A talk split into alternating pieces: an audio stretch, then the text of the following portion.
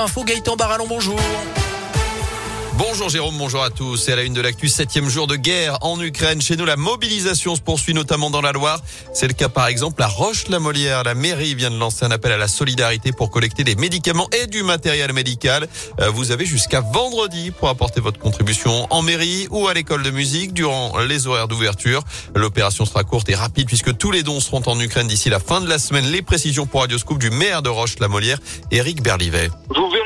Date de péremption. Euh, si vous l'avez utilisé à moitié ou pas, vous emmenez tout ce que vous avez, des médicaments, des ibuprofène, des choses euh, très standards d'utilisation du quotidien. L'idée, c'est vendredi prochain de récolter tout ça. On a un transporteur qui est polonais qui va à la frontière euh, ce week-end. Donc, c'est vraiment quelqu'un qui a l'habitude de faire ces 2500 km assez souvent et qui le fait bénévolement pour rapatrier un maximum de médicaments et de nécessaires de santé pour un, hôpital à 150 km à, l'ouest de Kiev. Donc, on sait que ça va aller jusqu'au bout. Une première opération dans l'urgence pour essayer d'être solidaire avec nos amis euh, ukrainiens. Et notez qu'un rassemblement pour la paix est justement prévu ce soir à partir de 18h devant la mairie de Rive de Gier. Et puis notez qu'une soirée débat est également prévue à Renaison près de Rouen. Vendredi soir, ce sera 19h30 salle de la parenthèse. Il faut s'inscrire au préalable.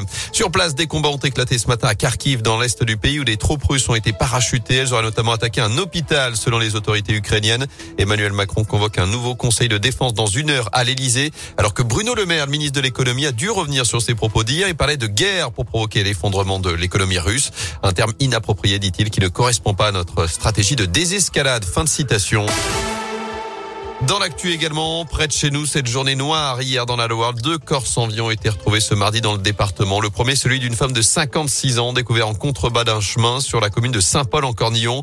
Et puis vers 16h30, c'est un homme de 55 ans qui a été retrouvé décédé au niveau du barrage de Couzon près de Sainte-Croix en Jarret.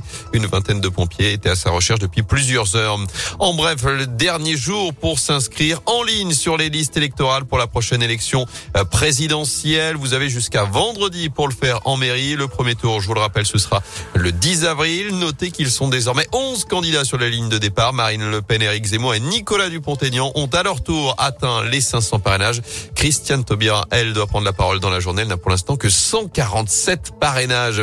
Une belle saison pour la station de Chalmazel. Vous faites peut-être partie de ceux qui sont allés skier sur la piste des Granges au cours de l'hiver. Manque de neige il y a deux ans. Covid l'an dernier, la station ligérienne s'est refait une santé cet hiver.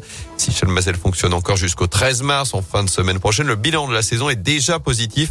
60 000 forfaits vendus et les visiteurs viennent d'au-delà des frontières du département. Jean-Yves Bonnefoy, vice-président du conseil départemental de la Loire, en charge des sports. On a beaucoup de Ligériens, pas mal de Lyonnais, on a aussi des gens du, 63 qui viennent également, mais on en a aussi de plus loin, on a aussi des étrangers qui viennent à la station de Chalmazel pendant les vacances notamment. On s'aperçoit qu'on a un public euh, assez varié. Alors notre souci globalement porte un peu sur l'hébergement où on sait qu'on a un déficit euh, d'hébergement qu'on va essayer de travailler sur les années à venir, bien entendu, parce que là aussi, l'idée, c'est vraiment d'avoir une clientèle qui euh, vienne passer une semaine euh, complète à Chalmazel. Et là, pendant les vacances, on s'aperçoit effectivement que les gîtes, tous les hébergements qu'on a aux alentours sont complets sans aucun problème. Et notez que la station de Chalmazel devrait jouer les prolongations les mercredis et les week-ends jusqu'à fin mars si la météo le permet, évidemment.